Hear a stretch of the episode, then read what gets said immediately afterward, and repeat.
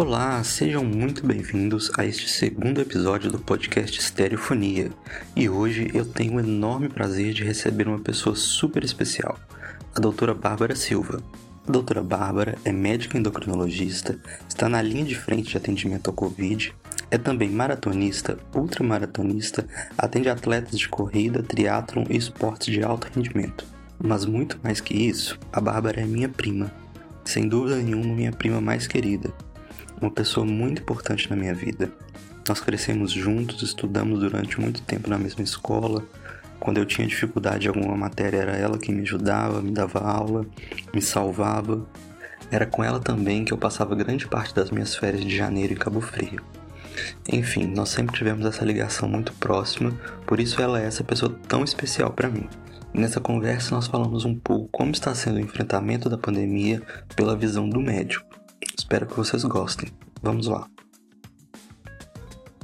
A pergunta que eu queria te fazer é da, da visão do, do médico. Como que foi o início da pandemia? Porque quando que virou a chave assim, falou assim, não, tá acontecendo.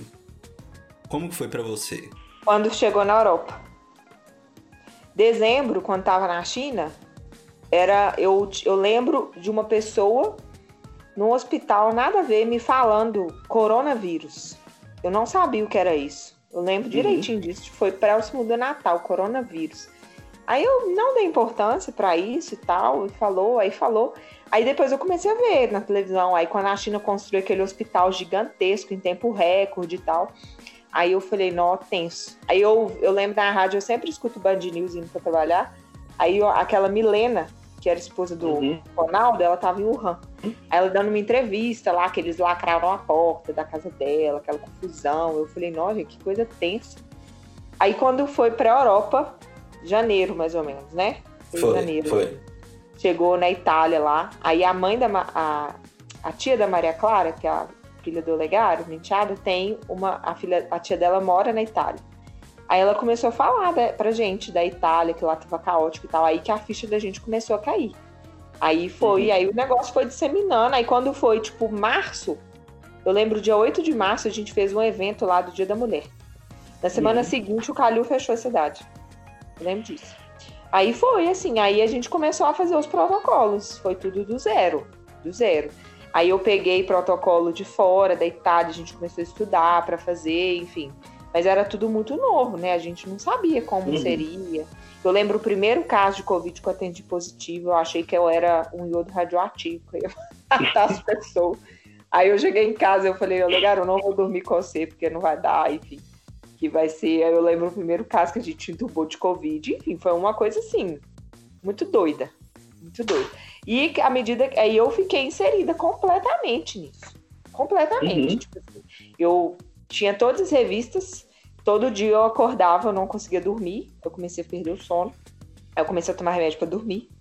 Aí eu acordava todo dia de manhã e ia estudar Covid. Ia pro hospital estudar Covid, tudo Covid, Covid, Covid, final de semana.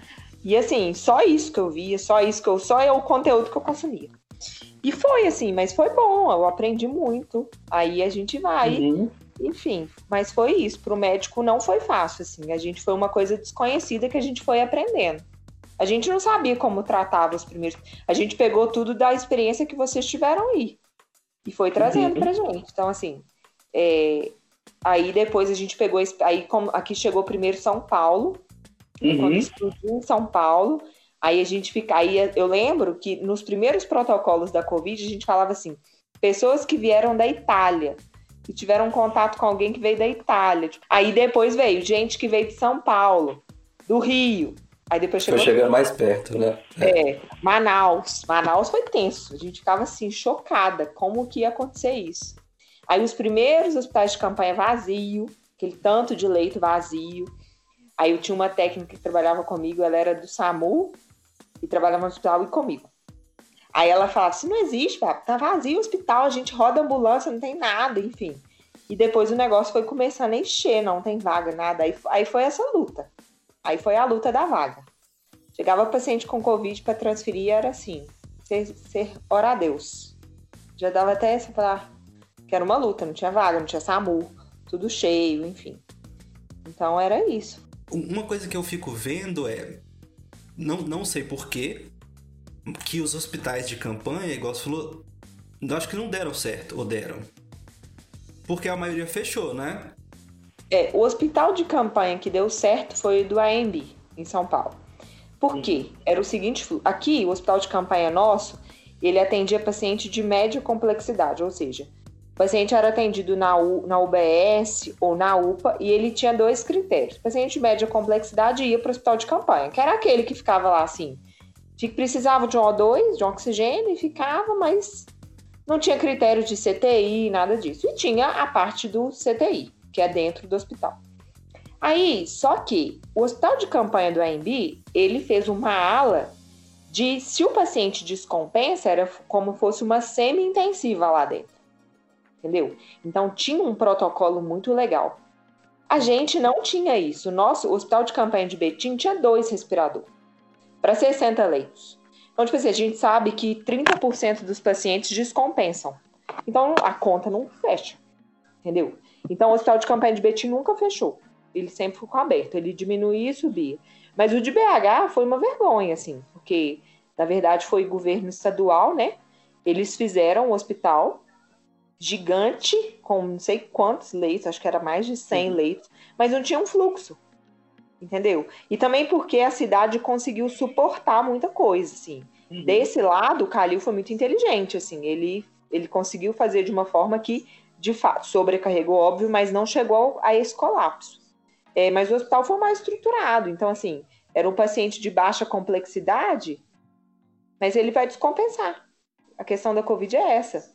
Entendeu? Você não precisa, igual, aí muita gente comparava com a dengue. É completamente diferente. A dengue você precisa de um soro, um hemograma e não é nada. A Covid uhum. não, é uma estrutura muito mais complexa. E não tinha esse fluxo, entendeu? Não estabeleceu. Então eu acho que o que funcionou foi o do, o do de São Paulo. Acho que foi o único que funcionou. Eu, eu, uma coisa assim que eu ouço notícia do, sobre o vírus todo dia, leio notícia, mas uma coisa que eu, como leigo até hoje, eu não entendi é como que o vírus age no corpo. É legal, interessante isso, porque antes a gente achava que ele tinha um acometimento apenas pulmonar.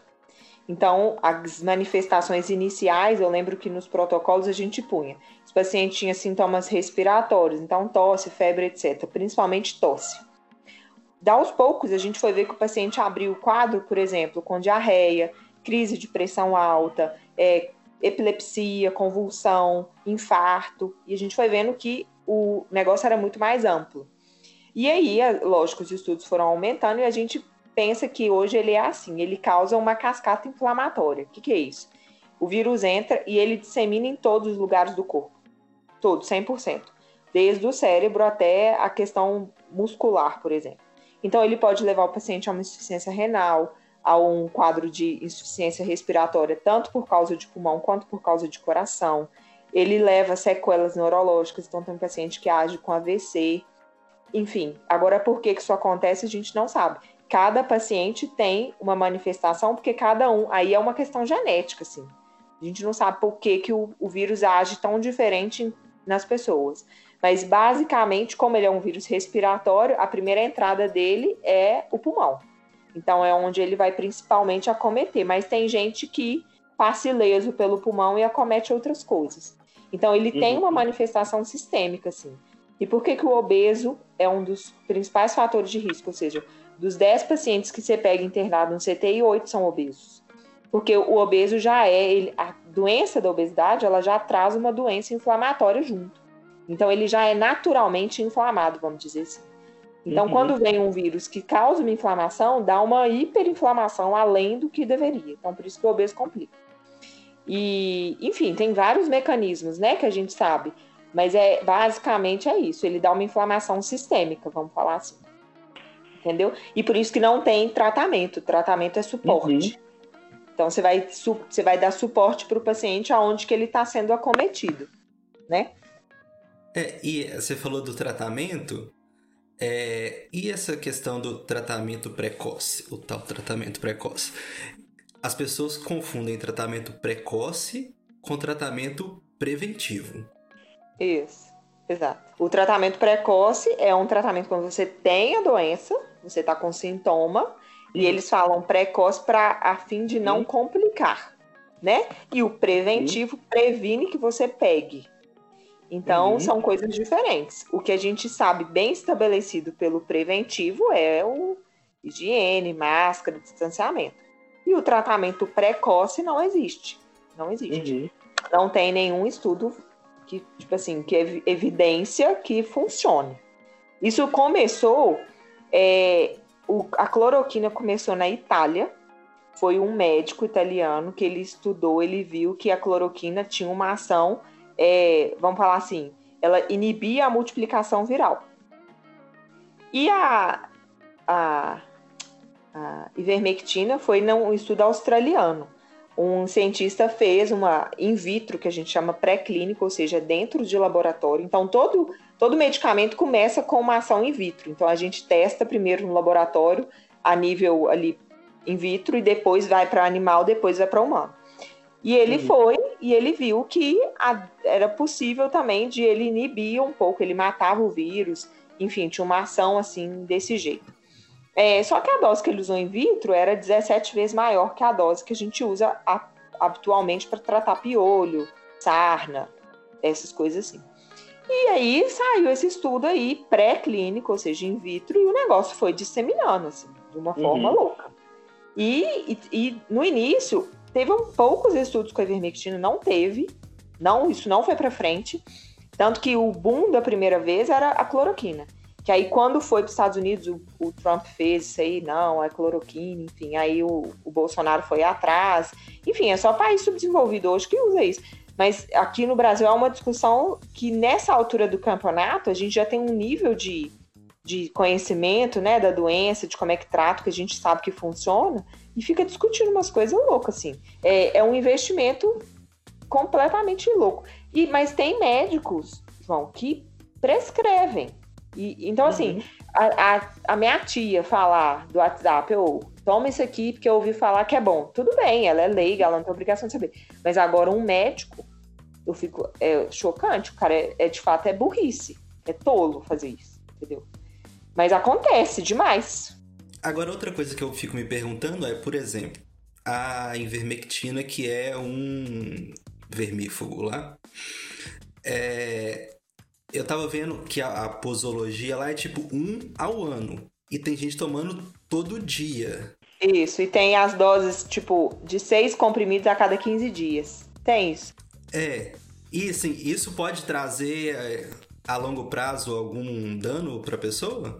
E tá, tem um estudo em andamento na Espanha que fala que é, de doença do, do intestino, tipo essas doenças de Crohn, é um tipo de doença inflamatória intestinal é, que causam é, vários problemas de, de, absorção, enfim, sangramento e tal. E tá, aumentou muito esses, essas doenças por causa desse uso prolongado dessas medicações. Mas não é um estudo ainda é, nada robusto e tal. O cara tá fazendo. É uma coisa que está em andamento. Mas, uhum. assim, não, é louco isso. É, a pessoa vai. E, e as pessoas que usam esse tratamento precoce, elas partem do ponto que ela relaxa no que de fato é efetivo. Então, assim, ah, eu tomei uhum. vermectina, eu posso ir ali numa festa, não tem problema, eu não vou pegar Covid grave, entendeu? É. é. assim que funciona. E hoje no hospital, você vê vários, vários. Você tomou cloroquina? Tomei. Você tomou? Tomei. Vários tomaram, vários. E fora, assim, é, as complicações. Então, a cloroquina é uma medicação que a gente usa para tratamento de uma doença autoimune específica. E ela, quando a gente prescreve para o paciente isso, o reumatologista ela prescreve, ele pede todo um acompanhamento cardíaco, porque de fato ela pode dar uma arritmia, pode dar algumas coisas lá específicas do coração. E a gente está pegando o paciente assim. É, então, lá na Fiat, por exemplo, a gente atende Covid, né? É, e um médico que trabalha comigo, ele pegou uma paciente que estava tomando cloroquina prescrita por um médico. É, e ela voltou grave, assim, com uma arritmia cabulosa, horrorosa, ele teve que encaminhar para urgência, foi uma confusão lá, teve que reverter, enfim, por causa da cloroquina, muito provavelmente. Uhum. Ou ela já tinha algum problema cardíaco que descompensou, enfim. E assim, não tem evidência, né? Então, e é uma doença que cursa com 90% dos casos leves. Uhum. Então, assim, a pessoa não vai complicar em 90% dos casos. Então, ela toma, ela acha, poxa, não, não aconteceu nada comigo. É, foi ela que me salvou, né? E não foi, né? É. É. Aí todo mundo, ah, mas é 90% então que evolui leve. Só que quando você pega uma população mundial, 10% complicando é muita gente. É. É, é muita gente. E a vacina, você tomou, né? Tomei. Tomei. Feliz da vida, tomei. Graças a Deus. Foi. Assim, a vacina é, é a único jeito, assim. E de fato, uhum. tem muita coisa ainda para a gente descobrir. Eu acho que essa não vai ser a vacina definitiva. Eu acho que esse ano que vem, 2022, vai vir uma nova vacina. Eu acho de, muito diferente dessa nossa aqui. É, a vacina que tem aí, né, da Pfizer e da Moderna, são melhor em, em relação à eficácia, mas é uma vacina de um material desconhecido, vamos falar assim, né? Então, uhum. a quesito de efeito colateral, a gente não sabe mais. É, tipo, vamos falar assim, a chance de dar piores é, é maior do que a Coronavac que é de um uhum. vírus inativado. Então, são vacinas que a gente está acostumado a tomar. Tipo assim, eu não tive nada. Eu tô com o meu braço um pouco pesado, sou, mais nada. Não tive febre uhum. de cabeça, nada. Zero. Como se eu não tivesse tomado. E esse foi o episódio de hoje. Muito obrigado a você que chegou até aqui. Espero que tenha gostado e até o próximo.